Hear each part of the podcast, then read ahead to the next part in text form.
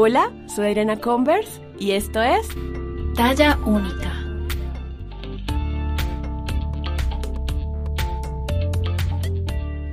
Bienvenidas y bienvenidos a un nuevo episodio de Talla Única. Yo hoy estoy feliz, feliz, feliz porque no se imaginan las dos invitadas que tengo. Bueno, yo creo que ya se imaginan porque lo vieron en el nombre del episodio, pero de verdad estoy muy contenta. Directamente desde México, dos chicas que yo tengo la fortuna de conocer y que admiro profundamente. Ustedes saben que a mí no me gusta estar haciendo spoiler de los invitados y las invitadas que tengo, pero quiero decirles que esta entrevista que van a escuchar a continuación está increíble. Me encanta yo tenía en la lista este tema hace mucho tiempo sobre el feminismo pop, sobre el feminismo que llaman glitter, muchas veces para desmeritar la labor que hacen muchas mujeres desde sus maneras de comunicar.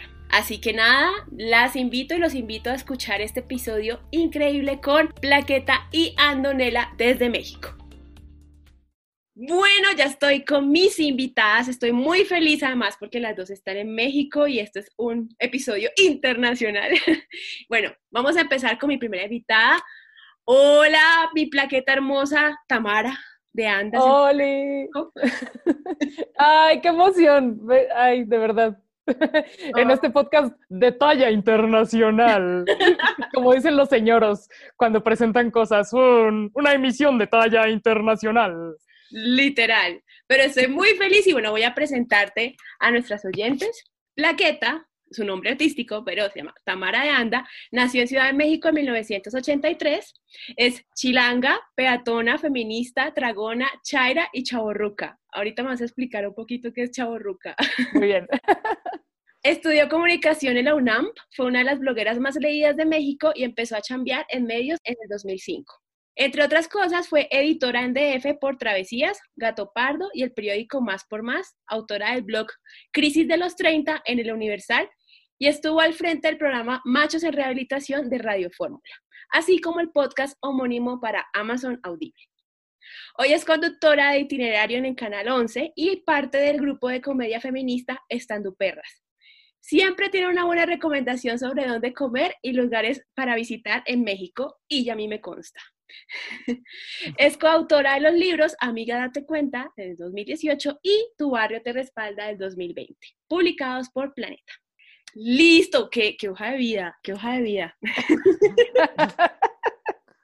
Ahora vamos con mi segunda invitada, Andonela. Ando, hola. Hola, ¿cómo estás? Estoy muy contenta de estar aquí.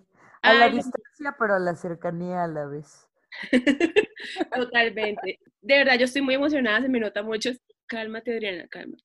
Eh, pero me sale, me sale, me brota por los poros. Bueno, Ando, te voy a presentar. Andonela, Andrea Arzuaga Alfaro, nació en Ciudad de México en 1991. Es ilustradora, amante de los animales y feminista furiosa. Estudió animación y medios digitales, comenzó su carrera como ilustradora independiente en el 2013 y desde entonces ha colaborado con diferentes medios y publicaciones. Utiliza el dibujo para crear universos y personajes diversos que cuentan historias con humor relacionadas al feminismo, los animales, la salud mental y las cosas que les pasan día a día a ella y a sus amigas. Ama inventar realidades alternas e historias de fantasía a partir de su alter ego, el Casper Tattoo, sus perras y los juguetes viejitos que colecciona. Es parte del colectivo de comedia feminista Estando Perras desde 2019, donde experimenta con el drag king y la música. Oigan, las dos tienen unas hojas de vida tan divertidas, tan chéveres. Increíble todo lo que hacen. Estoy muy feliz. De, nuevo, no me voy a cansar todo el episodio, voy a decir que chévere tenerlas aquí. Contrátanos. ya nos contrataste para venir de invitadas.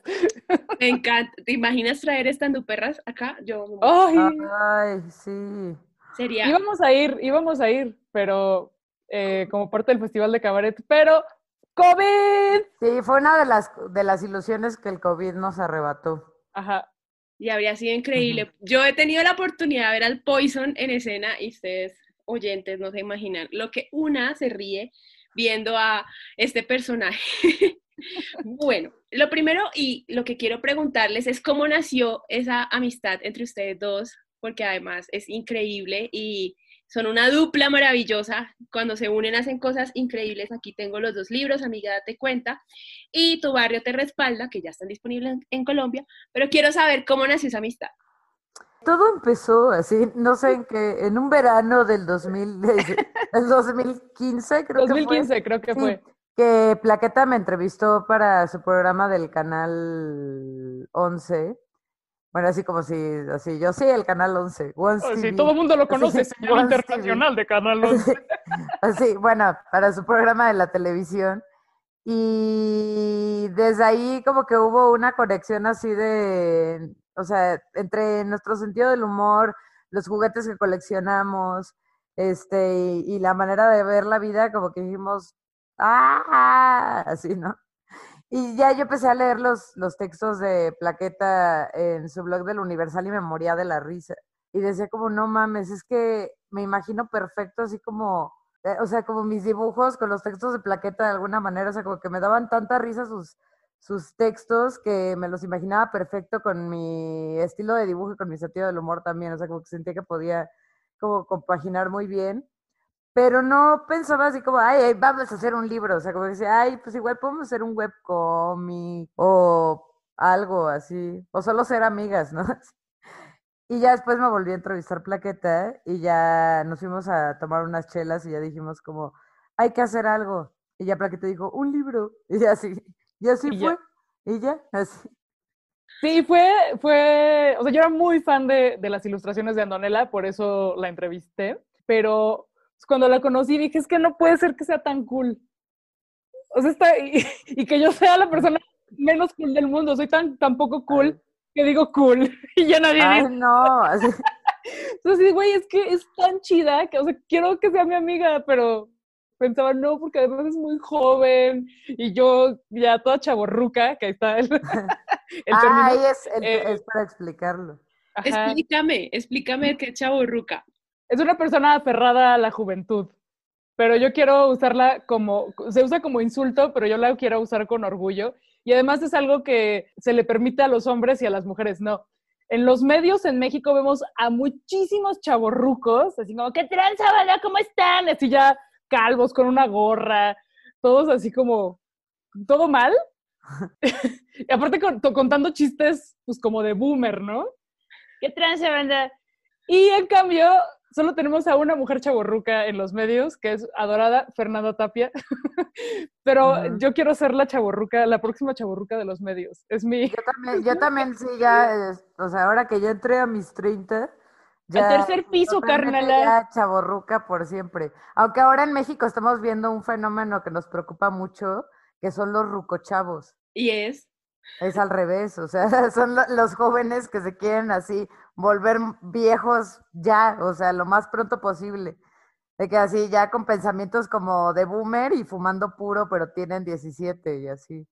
Un fenómeno sociológico sumamente interesante que exploraremos a través de la comedia en esta Próximamente, sí. Pero bueno, volviendo a la historia, fue, sí, fue como, wow, entonces te, te pasé recomendaciones porque ibas a ir a París, ¡ay, qué fina, qué elegante!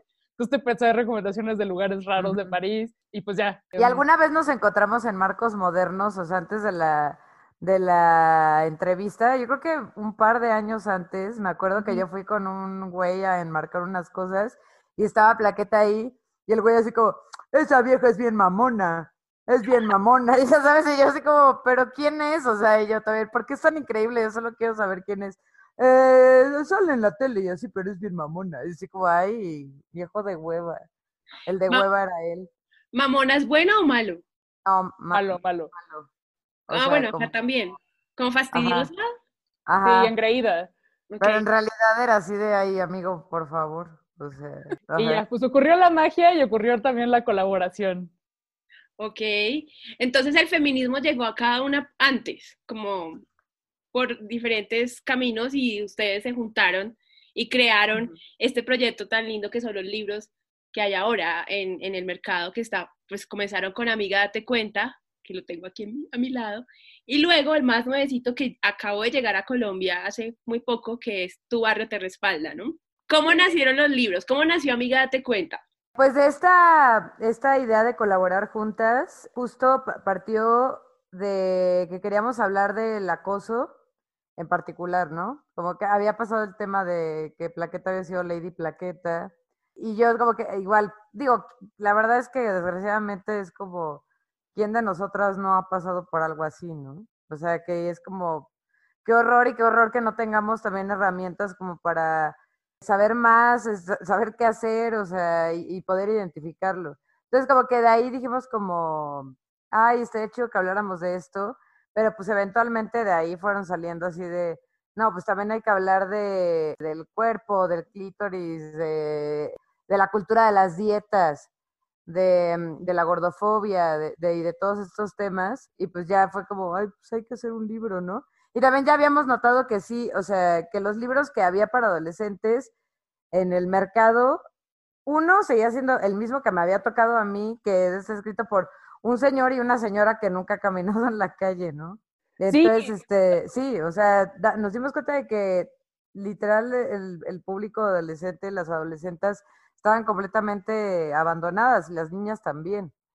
Sí, como que había libros o, o, independientes de tirajes muy cortos que tenían, que seguían como atrapados en estos círculos intelectuales. O este libro en particular que es así horrible porque es también súper clasista, conservador. O sea, para que te des una idea, en la parte de aborto, porque es un libro que se ha ido reeditando, es de 2005, pero se ha ido actualizando entre comillas, porque no tiene nada de actual, ¿no? Pero en la parte del aborto dice, desgraciadamente desde 2007 es legal el aborto en la Ciudad de México, pero piensa en el bebecito que llevas en tu vientre. Así que te vamos a dar aquí una lista de agencias de adopción. ¿Qué?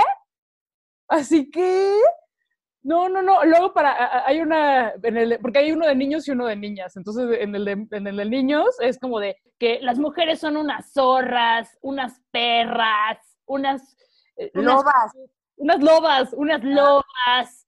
Y, y no dice ni siquiera dice putas, dice huilas, que es una palabra super boomer que nadie ha escuchado en estas generaciones. Eh, o, en la, o, en el de niñas viene eh, como páginas y páginas y páginas dedicadas a cómo verte bien. Si tu color de piel es aceitunado, no te puedes poner ropa negra. Y si, o sea, mamá, lo estoy inventando, no sé, ya sabes. Pero horrible, horrible, horrible. Y al final dice, si eres blanca, no te preocupes, todo te va bien. ¿Qué? Pero bueno, aquí, aquí ni siquiera hay libros. Aquí nadie creció con libros de sexo. Bueno, yo no sé, yo no tuve el primer libro de sexualidad, pero ustedes decían que estos libros son pensados en adolescentes, pero yo debo decir que yo me los disfruté. O sea, para mí, y yo ya tengo 33, para mí es muy bonito, como se nota mucho como la, la simbiosis entre ustedes dos de los dibujos, las historias, todo el colorido que tienen los dibujos del dibujo de los clips. Yo no he visto tantos cliptores en mi vida como en estos, en estos libros. A mí me encanta como, como toda esta estética que que es llamativa para las niñas y niños, pero que también a las que somos más grandes, pues nos engancha un montón. Y con ese tema, pues sé que, la, que nos han criticado a muchas feministas porque nos dicen feministas pop y feministas glitter, como tratando de desmeritar o, o minimizar el trabajo que, desestimar lo que, lo que hacemos muchas. ¿Qué opinión o, qué postura tienen ustedes frente, frente a, ese tema de, ay, es que ellas todo lo, lo piensan hablar con escarcha? Bueno, en fin, lo que la gente dice en redes. Uf, muchas cosas, wu. Es que a mí no me parece grave, o me van a cancelar por lo que voy a decir, pero a mí no me parece grave que se cuele por todos lados un feminismo, aunque sea superficial y aunque esté alineado con el maldito capitalismo, porque ya sabemos que el capitalismo y el patriarcado vienen junto con pegado y bla, bla, bla, bla, bla. Entonces, aunque no haya un análisis profundo de los orígenes de la opresión que sufrimos las mujeres y otros grupos, me parece muy valioso que las chavas de esta generación sepan que muchas cosas son completamente inadmisibles. Que si son víctimas de acoso y de abuso, no es su culpa que no van a estar solas, que pueden levantar la voz, que si sufren algún tipo de discriminación está mal y como que, eh, por lo menos en teoría, tendría que darles la razón, ¿no? Es que eso en esos tiempos no existía.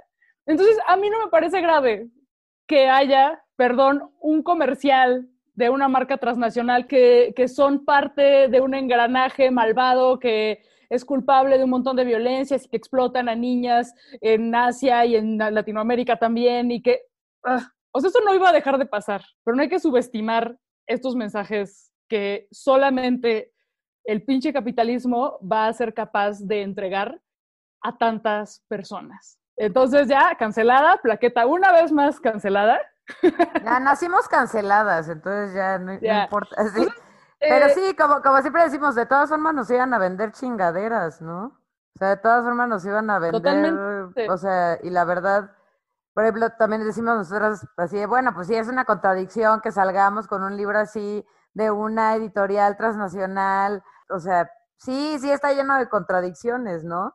Pero te pones a ver cuál es, o sea, cuál es la, la, la oferta que hay en ese mundo editorial y dices, o sea, tampoco es justo que esta información o que este pensamiento se quede solamente en ciertos círculos, ¿no? O sea, creemos que también hace falta que, aunque sea con glitter y dibujitos que puedes decir como, ay, ay, a ver, ¿qué es esto? Ay, no, no va a traer nada. Pues sí trae un mensaje o sea, importante y político y, y una, una carga que, que creemos que es necesaria y que también siempre nos dicen mucho eso y sí, eh, amiga, te cuentas el libro que nos hubiera gustado leer cuando éramos adolescentes, ¿no? O hasta hace no tanto tiempo, porque, o sea, sí nos hubiera, eh, sí hubiera sido un cambio increíble o, una herramienta increíble contar con esta información contada de esta manera, sin un tono adultista y codescendiente, como el típico tono con el que nos hablaban de niñas y adolescentes que nos, nos daba muchísima rabia y hasta, el, hasta la fecha, o sea, nos sigue dando así, ¿por qué le tienen que hablar así a los adolescentes como, ah, esta maravillosa etapa de tu vida, ¿no? Cuando nosotras también, cuando lo estábamos haciendo, nos descubrimos tanto yo con la parte de, gráfica y plaqueta con las letras, como entrando en ese tono horrible para los adolescentes cuando nos dimos, cuando nos dimos cuenta de que solo había que hablarles como le hablamos absolutamente a todo el mundo, ¿no? había que endulcorar nada. Eh, con lo que decía hace rato, me refería a la forma en la que ciertas ideas feministas están colando a los medios masivos. O sea, por ejemplo, tenemos que de pronto Patti Chapoy, que es la señora que cuenta los chismes en la tele, pues ya hace declaraciones súper feministas que a veces ni las propias feministas eh, tienen esas posturas, ¿no? Es como de, wow, qué chido. Pero en el caso específico de estos libros, o sea, sí, trae, sí están rudos. O sea, sí hay mucha banda o sea, los rudos, ¿no? Pero pues como que la banda no familiarizada dice, no, es que sí se pasan, mano, sí están bien extremas, estas feministas ya están, sí. es, es simplemente hacerlo accesible, porque sí, claro, por supuesto que el feminismo es una serie de teorías y de, y de, y de fotocopias, sí está sustentado en un montón de fotocopias, y sí, obviamente la parte académica es súper importante y gracias a esa parte es que estamos haciendo y entendiendo muchas cosas. Pero no se puede quedar esa información solamente en esos círculos. Y no solamente esa información contada de forma rigurosa y seria es válida. Porque creer que solo esa información en este tipo de formatos y, escrita por cierto tipo de gente que ha tenido una serie de privilegios como estar en la academia es válida, es súper patriarcal entonces, queremos compartir herramientas que aparte no solamente son feministas, sino que son, por ejemplo, en Amiga te cuenta, una parte muy importante es acerca de las drogas, pues que son con una perspectiva basada en ciencia y basada en derechos humanos sobre consumo y uso de sustancias o en, en, sobre todo en tu barrio te respalda, pues no nada más se trata de, de feminismo, sino de antirracismo y de cuestionar otras estructuras de poder que pues sí vienen junto con pegado, pero que esto no, en el, eh, en el primer semestre de feminismo pues no viene.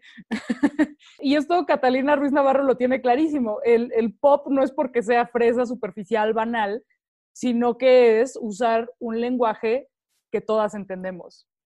Y si aparte podemos echarle glitter, pues está perfecto. Y aparte, lo de glitter, pues sí es una posición política, porque las feministas transfóbicas y abolicionistas del trabajo sexual, y que dicen que solo su feminismo es el verdadero feminismo, nos insultan diciéndonos cerebro de glitter, que no me parece un insulto hermosísimo y que obviamente ya nos adjudicamos. Entonces, también eso es el glitter. Es reconocer a las personas trans, reconocer sus derechos, sus identidades y adoptar y no adoptarlas, qué mamona, ¿no? Sino, no, yo, gracias, plaqueta, no chingues. Sino como reconocerlas también como parte de esta lucha y eh, escuchar a las trabajadoras sexuales para ver, no intentar salvarlas, sino ver qué necesitan. Eh, y además, un, ya, mini, perdón por mi, por mi megachoro. Además, en 2019 hubo una serie de manifestaciones muy poderosas en Ciudad de México y uno de los actos más cabroncísimos, hermosísimos, fue que le aventaron en la jeta al jefe de la policía de Ciudad de México un puñado de glitter rosa y el güey, pues bueno, parecía que le, habían así echado fuego. La jeta de ese güey es invaluable. Y ya, entonces fue como así de, ¿y ahora qué opinas del glitter, amiga? Para las que nos están escuchando y de pronto no, no saben qué es glitter en Colombia, pues es carcha o mirella en, en Antioquia. Eso es básicamente lo que estamos hablando. Yo suelo silenciar el micrófono cuando ustedes están hablando para temas de sonido, pero todo el tiempo cuando las escucho soy como el meme de Meryl Streep, así. Así. Amo todo lo que están diciendo y también lo que ustedes dicen, no solamente también a las niñas, sino digamos para mí hablar con mi mamá, que mi mamá es una señora ya muy mayor, que creció en una cultura muy machista, religiosa, y poderme sentar a explicarle yo por qué estoy a favor de cosas que para ella serían como, oh, no, ¿usted por qué nació así? Me sirve mucho el libro, como mostrarle, como mostrarle, mi mamá yo creo que ya no tiene ni idea qué es el clítoris, o sea, de ese nivel estamos hablando. Entonces, yo creo que lo que ustedes hablan de abrir esta, esta información a muchos tipos de mujeres, no todas tuvieron la oportunidad de estudiar, no todas tienen el lenguaje, el vocabulario, ni siquiera tienen redes sociales en todos los lugares para poder acceder, eh, perdón, internet a la información. Entonces, esta es una manera de, de volverla más, más digerible y que a la final va a tener un efecto en las personas que es lo que queremos, ¿no? Y en las niñas y en las personas ya mayores. Y también creemos que puede ser como la entrada a drogas más fuertes. o sea, que puede ser como una muy buena introducción para, para igual todas estas chavas que dice como, es que no, no sé si soy feminista, así, ni machismo ni feminismo, igualismo, ¿no? Así que ya luego puede, puede ser que con, con amiga te cuenta que viene explicado así los mitos del feminismo con dibujitos de gatitos y todo ya pues es como, ah, o se lo puedes dar a tu primo, hermano, amigo que dice, eh, por ejemplo, tu barrio te respalda aún más, que dice, feministas las de antes, así no, esas no son las maneras, así, ten el libro para que sepas qué hacían las feministas de antes, ¿no? O sea, sí creemos que es un libro, bueno, que son libros que se pueden compartir en familia y que pueden abrir discusiones muy chidas. Totalmente. necesarias me acordaste del no son formas, cuando rompen cosas las feministas. Yo tuve esa conversación hace poco con mi papá, que, pero es que se tiran esos movimientos haciendo esas cosas. Y yo, papá, pero ¿por qué te duele más una estatua que una niña violada? Entonces queda así como, ¿qué me da? Entonces, a lo menos puedo tener esa conversación con él no todos los padres lastimosamente, pero se pueden ir teniendo esas conversaciones, lo que tú dices, abre la puerta a drogas más, pesadas. Es verdad. ¿Hay algún tema que todavía les cueste abordar o que no, no se han atrevido a hacerlo en el libro? ¿En los libros? Mm, pues no. A, a, mí hay uno que me gustaría meter en Amiga Date. Bueno, hay varios que igual nos gustaría meter en Amiga Date Cuenta que creemos que quedaron fuera como toda una guía, de, un manual de autocuidado, me, así como, ¿sabes? Siento que sería muy bueno. También, por ejemplo, no hablamos de acné por nuestro privilegio de tener caras y piel que no sufrió tanto de eso. Después dijimos como, no manches, ¿por qué no hablamos de eso? O sea, obviamente por nuestro privilegio, ¿no? Pero que sí creemos que es importante. O de olor corporal, por ejemplo. hablando de amiga, date cuenta. Así. En, amiga, date cuenta, más bien, a mí me gustaría que hubiera una reedición para reescribir muchas cosas, porque en estos dos años hemos aprendido un chingo de cosas. Entonces, por ejemplo, en la parte de las dietas creo que se quedó súper corta y muy chafa, porque dice, una dieta que no esté verificada por un nutricionista o un, un nutriólogo y es como, no mames, el mundo de la, del nutriólogo es, es horrendo y son un gremio espantoso. No todo el nutriólogo es, pero, eh, pero pues yo no sabía que existía el enfoque Health at Every Size, salud en todas las tallas. Entonces, pues por eso quedó ahí a medias. Creo que tendríamos que, y, y descubrimos toda la investigación científica en torno a cómo las dietas no funcionan. Entonces, es uno de los temas con los que, pf, así, eh, eh, ya, sí, eso sin disclaimer, las dietas no sirven, a la verga todo eso. O también eh, como que por sugerencia de la editorial nos vimos muy tibias en el tema de, de, drogas y de política de drogas. Eh, ahí sí ya, ya, ya no le pondría nada de disclaimer de, este, como puedes ver, las drogas son muy dañinas. O ¿con qué jeta le vas a decir eso a las morras cuando el alcohol es la droga más peligrosa que hay y sigue siendo legal eh, y está súper normalizada? Y con esto no quiero decir que se prohíbe el alcohol porque que me gusta mucho la copita, eh, o las benzodiazepinas, que son como muy problemáticas, o sea, como qué chingonas, pero espérate, porque si hay un abuso de, de, de estas drogas de la farmacia, ¿no? Entonces, de, de verdad, ¿con qué jeta vamos a decirles así como de, mejor no consumes drogas? O sea, no, no, sigue, sigue siendo muy abstencionista lo que dice ahí. O sea, nomás por, por citar dos temas, creo que también hay, hay otras no sé, o sea, como que a lo largo de todo el libro hay detallitos de, de cosas y, y, sí agregar estas, estas cosas que decía Donela, mucho más. También en estos años hemos aprendido sobre body neutrality, o sea, como es, sí, eh, sí, ya no sé ni qué estoy diciendo, pero tema. pensando. Sí, mu muchos. Sea, por ejemplo, ahora que en estos dos años que hemos eh, empezado, bueno, que hemos, es que ya son tres años, ¿no, Plaqueta? Ya este año se cumplen tres años. Ah, sí, cierto. Sí, no, pues rápido. Ya llovió. Eh, en estos tres años que empezamos a hacer drag king y todo lo que hemos eh, descubierto de eso también ha sido como ¡oh!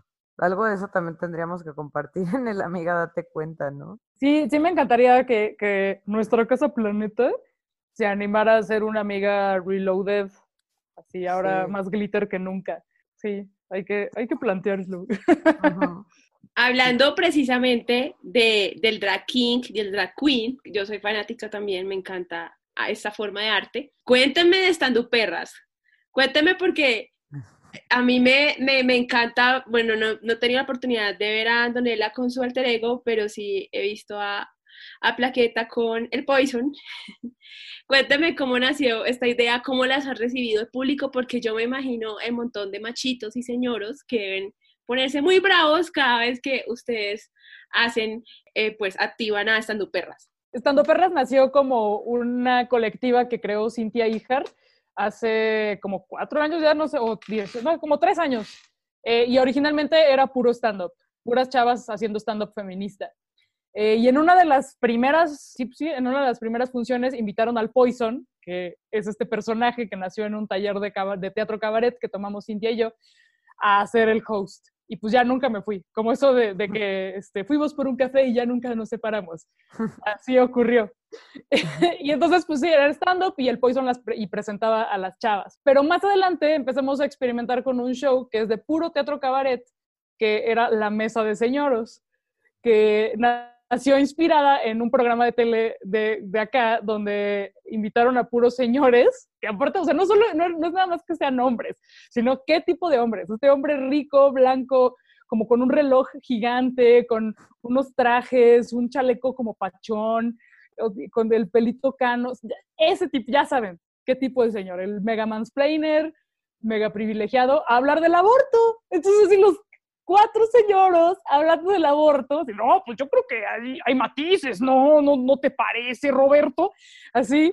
Entonces, pues decidimos parodiarlo y empezamos a hacer la mesa de señoros con números musicales y pues con los temas de, del día y con los temas de la semana. Y en algún momento, hace pues un poquito más de un año, Andonela se unió. Ella ya aparte venía pues aparte de ser amiga de la compañía, venía experimentando con el personaje del Casper en redes sociales, que fue un quitazo porque es el, el, chavo tatuador que todas conocemos, pero que además es un personaje que ya estoy haciendo yo el explaining, el señor, el Ruco Chavas.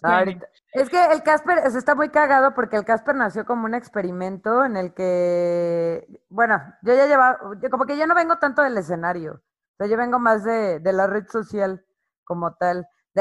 O sea, siempre me gustó hacer videos desde Vine, o sea, desde que se pudo hacer video corto, yo ya estaba ahí haciendo estupideces, ¿no? Entonces, cuando Snapchat empezó a hacer filtros en los que ya te podía cambiar la voz y volverte un viejo, o sea, eso ya era así de, no mames, este es el futuro que yo estaba esperando, así. O sea, porque la primera vez que lo hice me salió un señor, ¿o no? Pues, digo, sin pensarlo. Pero ya eventualmente, como un año después de, que no tuviera nombre, ya se nació el Casper. Pero era muy cagado porque le hice su perfil en Instagram, es pues un perfil como falso, o sea, es literal un experimento social. Y después el Casper tuvo ya su podcast de investigación paranormal y así. Y, un chingo de gente, o sea, me di cuenta que cuando, sobre todo cuando salió el podcast, como que un montón de güeyes que eran el Casper, decían, no mames, este güey es la verga, es bien chingón, escuchen su programa, no mames, pinche Casper, eres lo máximo y no sé qué.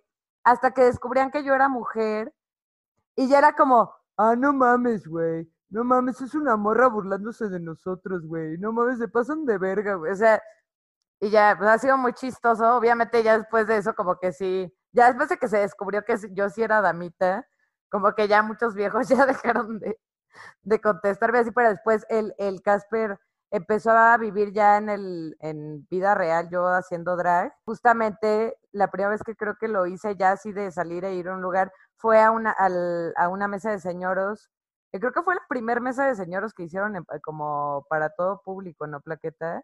Que yo fui, Casper fue de em, palero. Creo que fue la segunda en el vicio. no, fue la de la de Punto Gozadera. Ah, claro, no, sí fue la primera, sí, sí, sí. Sí, sí, sí, o sea, yo fui con, del Casper, fui con mi mejor amigo que es la novia del Casper, y con un amigo del Casper, que es mi prima, que es Hans. O sea, ya todos estos personajes habían desarrollado en un mundo digital, o sea, ya era como todo un drama de, pues, en, en, un, en una cuenta de Instagram, como si fuera un reality show, así.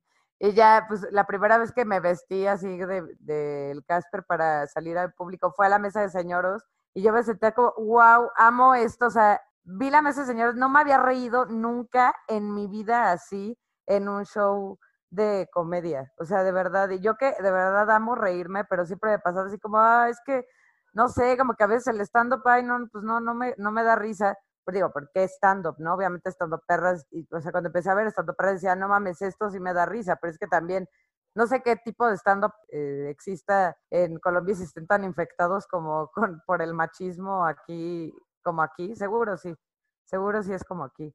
Entonces, pues yo decía, ay, no, me caga el stand-up, así, ¿no? Hasta que ya empecé a, ver esto y cuando vi la mesa de señores dije, no mames. ¿Qué pedo? Ya cuando el Casper fue, fue invitado a una mesa de señores ya tampoco se, se fue, ya nunca más. Y luego llegó el COVID. Sí, pero y algo que, que también hemos estado experimentando es dar talleres de drag king para que las chavas creen a su señoro. Y es una experiencia, Adri, no te imaginas. Es que es en el momento en el que creas estos personajes inspirados en todos esos güeyes que te han hecho daño, es por un lado sanador, por otro es increíblemente empoderador porque en personaje te permites hacer un chingo de, cosas y de expresar y de decir tonterías, pues como los hombres, güey. Adquieres la seguridad del vato blanco, mediocre, genérico, hetero, que está por todos lados y que se avienta a decir y a hacer y que se cree el más capaz. Y es muy, muy, muy divertido. Y deberías tomarlo, así te Sí, tómalo, porque... Ahora, aparte eso, son la, eso es la maravilla del mundo, el mundo, la nueva normalidad, que ya, o sea, antes hubiéramos dicho como, ay, pues no, nunca podríamos invitarte a ti a que tomes el taller hasta que vengas a México y así, pero como es virtual, sí podrías tomarlo. Y de verdad, no, o sea, el nivel de, de, de risas que, que, o sea, de cómo te ríes en ese taller, en serio es que ningún show hacia el que vayas con gente que según hace comedia así profesional, yo me he reído así, o sea, y son chavas que, o sea, las chavas que lo toman no hacen comedia, no están relacionadas con el escenario, o sea, hay chavas que son científicas y lo hacen y así salen biólogos. Ay, no, no, no, está muy chistoso. Sí, invitamos a todas las personas a que lo tomen. Pero por supuesto, está increíble, no tenía ni idea que, que, que estaba dictando ese taller. Aquí en Colombia el stand-up comedy es súper gordofóbico, clasista, racista, misógeno, desde también las mujeres que son comediantes, no todas ni mucho menos, pero hay algunas que también son replicando discursos clasistas, machistas, en fin. Si hace falta ese, ese, ese tipo de comedia con, como con, con enfoque, pues. Y bueno, no, yo ya me imagino, mi señor sería un señor fitness que estaría, Sí, por favor. Ah, estaría juzgando a las mujeres por perezosas, dejadas, gordas, etcétera. ay, sí, sí, sí. Y que te explique cómo hacer los ejercicios y te diga que los estás Ajá. haciendo mal. No, güey, es que así el tríceps, te voy a explicar cómo es el tríceps. Ajá, sí, sí, sí, sí, sí. Pero, pero bueno, yo quiero preguntarles algo que, que pues yo creo que a todas nos pasa y es cómo lidian con las redes sociales, con el odio, porque yo sé que siempre nos van a llegar muchos mensajes de cariño, de amor, pero uno siempre queda, se le guardan son los de odio, ¿no? ¿Cómo hacen para cuidar su salud mental, para todos los días salir a las redes, hacer lo que hacen? Ay, para mí ha sido muy difícil, la verdad. O sea, muy, muy difícil. Porque aparte, o sea, de que tema de terapia y todo, o sea, tema, o sea, y no tanto por el odio, sino como por el hecho de, pues sí, de sentir que te, que estás como expuesto, ¿no? Que cualquier persona llegue y te diga lo que sea. Aunque digo, y también ya muchas veces era más como mi mal viaje dentro de la cabeza de, ay, no, es que voy a poner algo y me van a juzgar o, o, ay, no, mejor ya no quiero poner nada, o me empezaba a sentir observada, ¿no? Así como, ay, no, qué horror. O sea, como que antes mi, pues mis redes sociales eran así, mi happy place, como, ay, voy a postear mis dibujos, ah", y ya después fue como, pues sí, ya llegar a todo este mundo horrible en el que existen los machitrolls y así. Pero la verdad, o sea, ya en la, ya cuando pasa, cuando sucede que realmente llegan a, a ponerme cosas, o sea, creo que lo primero que hago es bloquear, o sea, y muchas veces la verdad es que también me dan mucha risa, o sea, hay veces que también son material para, para comedia, luego las cosas que ponen. Así de, mira, Antonel, es que este, te- el feminismo te está haciendo perder perspectiva, porque, o sea, ya sabes que te están explicando por qué. Ah, porque aparte siempre les pasa que, te dicen como, considero que eres una buena dibujante. Mira, lo considero, pero no me parece lo que estoy, ya sabes, o sea, pe- pero no me parece lo que estás haciendo. Como que las cosas es como de, güey. Pero pues luego piensas y dices, pues claro, es un vato que tiene toda la seguridad de llegar a la página de quien sea a poner su mierda, cuando es como, "Güey, pues no llegas a la casa de alguien y le tocas el timbre y le dices así, de, eres una estúpida pendeja. O sea, como que solo te das cuenta de que pues el internet es, es el lugar donde toda la gente puede llegar a tirar su mierda. Entonces, pues literal es barrer la porquería que llega y quitarla, o sea, e irla quitando y quitando todos los mensajes así culeros que lleguen y pues la verdad, lo bueno es que el amor es, el amor gana en esta batalla. Y sí, pues es, es mucho más chido concentrarse en, en lo bonito y sobre todo yo lo que hago es que si no tengo la energía de estar en, eh, como checando eso, o sea, tampoco soy tan dura conmigo misma de, tengo que estar así activa en todas las redes todo el tiempo, ¿no? O sea, creo que es muy sano decir ahorita no quiero, o sea, no ser como esclava de, de, de eso. Porque El si no- algoritmo. del maldito algoritmo, sí. Yo tengo el blog bien flojito. O sea, sí. Antes yo no bloqueaba a nadie cuando en los principios de, eh, en los inicios de Twitter. Después empecé ya a bloquear, bloquear, bloquear. Y a partir del, del incidente de Lady Plaqueta, en el que me llegaron así miles, literalmente miles de amenazas e insultos por hora, empecé a bloquear y ahora es mi actividad relajante favorita. Tengo más de 30 mil cuentas bloqueadas en Twitter. Bloqueo hasta porque pasó la mosca. Entonces, como prevención de no quiero toda esta gente apareciendo en mi timeline ni que puedan ver fácilmente mis publicaciones. Y, y ya, y, y, pues también qué feo que, que haber recibido tantos años de odio, de amenazas, de comentarios hirientes o comentarios pasivo-agresivos sea la manera de crear esta, este, como, esta piel gruesa. Pero pues es algo que, que pues pasa, que, que nos pasa a, a las mujeres que estamos activas en, en, redes sociales, sobre todo en Twitter, que es una red espantosa. Sí, yo, yo la verdad es que de Twitter, o sea, usé Twitter como en, o sea, en 2008 cuando estaba en la prepa y luego ya lo dejé y ahorita me parece así como un campo de batalla, ¿no? Así como entras y está, todo lleno así como de cadáveres y una guerra por allá y una batalla por allá, ya estás a punto de que te caiga una bomba también a ti, o sea, es como, no mames, no quiero, sí me, me asusta ya un buen, así Twitter es como, no, sí, es, es muy difícil, o sea, Twitter sí intento, yo no, nunca. Sí, y con- totalmente, y con lo que yo lidio ahora es con la cultura de la cancelación. Así que hasta voy a poner en mi currículum, en mi hoja de vida, así de miedo constante a ser cancelada, hiperalerta a cualquier cosa que pueda ser cancelable, prevención de eso daños en tu empresa. Sí. Pero Creo sí, que eso a mí es lo que más me, eh, eh, lo- eh, justo esa cosa que me pasa de sentirme observada, pues sí, sentirme así como rara con, con mi cuenta y de no sentir como la libertad de, ah, voy a poner lo que sea, también es por ese mismo miedo, así como, ay, no, y si pongo cualquier cosa y me cancelan, así es como, ay, no, tengo miedo. Sí, como que el internet cada vez se está volviendo en un lugar que me, o sea, como que, no sé. A mí, yo digo que mi relación más tóxica es con Twitter también. sí. Y creo que hay veces como este juicio moral de quién tiene el carnet de feminista y quién no. Cuando uno dice cosas que hay gente que no le parece. Entonces, bueno, siguiendo, quería hacerles un- ya para ir cerrando una pregunta y es, ¿qué viene para Plaqueta y para Andonela en el futuro y qué podemos esperar en el segundo tomo de Tu Barrio Te Respalda? vienen varios meses de ansiedad y desvelos y comer mal y por estar con este trabajo que Sí, es de mucha ansiedad. mucho más del que podemos manejar. Pero también de mucha Sí. emoción, porque sí va a estar bueno este segundo tomo.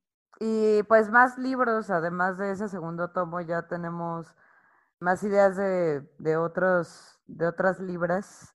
Y pues seguiremos haciendo también comedia, mucha música, muchos señoros, talleres también, o sea, como ese de drag, que nos encanta, o sea, como que hemos, hemos encontrado una, así como una manera muy chida de comunicarnos con el exterior en esta maldita pandemia y de interactuar y de encontrar a personas maravillosas haciendo cosas muy chistosas por, por toda la región, afortunadamente. Bueno, yo estoy muy feliz de que me hayan acompañado, hayan aceptado esta invitación. ¿Dónde las pueden encontrar las personas que nos están escuchando para que las sigan? Bueno, me gustaría, si tienen algún proyecto que quieran compartir, adelante.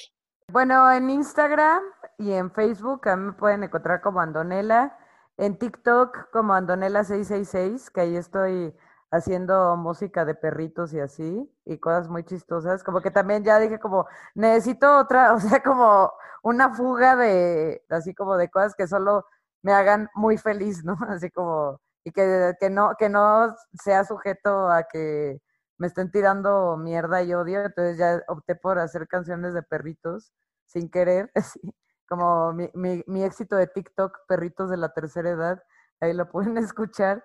Sí, se volvió eh, viral. Sí, se volvió viral. Y, y estuvo muy chistoso porque ya lo había, ya lo había subido a Instagram, no había subido nada a TikTok, tenía 49 seguidores. Lo puse hace un día como, ay, pues a ver qué pasa aquí. Y al día siguiente me metí a TikTok porque tenía las, las notificaciones apagadas y así de, o sea, ya una locura. Y dije, wow, TikTok está cañón. Está cañón. Sí, una influencer muy conocida acá en Colombia, Sofía Castro, Ah, ajá. con tu canción. Ay, sí, yo, yo de hecho todos me escribían como Sofía Castro y yo soy muy mala, así luego en la, o sea, como que no sabía quién era, pues. Y yo así como, ah, no sé quién es, y un buen de gente me dijo como, güey, ve a ver sus historias. Y yo como, ay, qué chida. Y le quería escribir así como, ay, qué chida, pero pues no, obviamente inalcanzable. Y también pueden suscribirse al canal de Estando Perras de YouTube. La verdad es que tenemos como mes y medio que le entramos ahora sí a, a poner bonito el canal de YouTube y a subir contenido. Es poco, es poco, pero es... eh, El trabajo honesto. trabajo Es honesto y está muy chistoso lo que hay. Están los premios Viego, que es un show que acabamos de lanzar el 7 de marzo, que está cagadísimo, o sea, está ahí el, el show completo para que lo vean. Y pues ahí hay varios éxitos musicales de canciones parodia que, que hemos armado en este último año. Ya lo pueden ver por ahí y también nos pueden escuchar en... Tenemos un programa de radio, ¿no? Plaqueta. Yo, Sí, no, Plaqueta. sí, así efectivamente. Tenemos un programa de radio en una estación independiente que se llama No FM y por lo tanto es por internet, por lo tanto pueden... los jueves, cada 15 días, pero pues el, el, jueves que no vamos se repite, entonces todos los jueves de 7 a 9 de Ciudad de México, que eso es, estamos en el pasado o en el futuro. Allá es más tarde o más temprano. Más tarde, acá son las, van a ser las 8. Ok. Eh, entonces, de 8 a, así si están en Colombia, de 8 a 10, en No FM los jueves, estando perras, eh, ahí tenemos eh, secciones como Chismecito Woke y ¿A quién cancelamos esta semana? Con música hecha por morras. Está, está muy divertida este experimento de radio. Sí, también la pueden escuchar en Spotify. Los, o sea, digo, no en vivo, pero los episodios pasados están en Spotify. ¿Cómo están? Como Estando Perras y el programa se llama GGG, con G, así, GGG. y bueno, a mí me pueden encontrar como Plaqueta en Twitter, sí, donde me peleo con funcionarios públicos, ¿cómo no? En, y en Instagram, donde subo fotos de gráfica popular y e historias de, de mi novio comiendo cosas y, opinando y de mis gatitos. y, el otro día un güey me puso, pero si no eres fea, deberías subir más fotos tuyas. Le vale verga, pinche viejo. Yo lo vi. Fue idiota. Y luego otro, pero si no te ofendió, ¿por qué te enojas? Ay, no, no, no, no. no. redes sociales. Ya, esos son de risa, güey. Pues, es que es material de comedia. Todo es material de comedia, sí. No, no, es impresionante. Ay, me encanta, me encanta hablar con ustedes. Ojalá no sea la última vez. Las espero. Talla única es, mejor dicho, su, su, casa. Cuando gusten. Lástima que el tiempo incluso en podcast es, es corto para, para todo. Y bueno, espero que esta pandemia nos, nos dé chancecito de que nos podamos ver y podamos ver todo este trabajo de Perras ahí en vivo, porque eso sí sería maravilloso. Y nada, muchísimas gracias por estar aquí y bueno, saben que las admiro muchísimo y me siento muy orgullosa de poder decir que son amigas mías. Ay, te queremos. Nosotros a ti te amamos. Gracias por invitarnos a podcast y allí sí, ojalá que volvamos a platicar. Esta fue la conversación con Plaqueta y Andonela. Espero que se hayan reído, se hayan divertido tanto como yo y bueno, se hayan antojado de los libros. De verdad que son increíbles para estar en todas las bibliotecas. A mí personalmente me encantan y vuelvo a ellos cada rato para ver algunos temas y cómo tratarlos también muchas veces desde mis redes sociales. Gracias por todo el apoyo que ha recibido Talla Única. Ustedes saben que yo soy la más agradecida y la más feliz de construir esta comunidad. Ya pasamos el año, ya pasamos las 100.000 reproducciones y estoy muy, muy agradecida con todos y todas ustedes por esta comunidad tan bella que hemos construido. Recuerden que pueden escuchar a Talla Única en Spotify, Apple Podcasts, Google Podcasts, Deezer, Amazon, en fin, y que nos pueden seguir en la cuenta de Instagram arroba Somos Talla Única. Allá nos pueden sugerir temas, conversar, opinar sobre todo lo que hablamos allá. Así que bueno, yo muy feliz de esperarlas por allá. Y bueno, eso fue todo por hoy. Muchas gracias y nos escuchamos en una próxima edición aquí en Talla Única.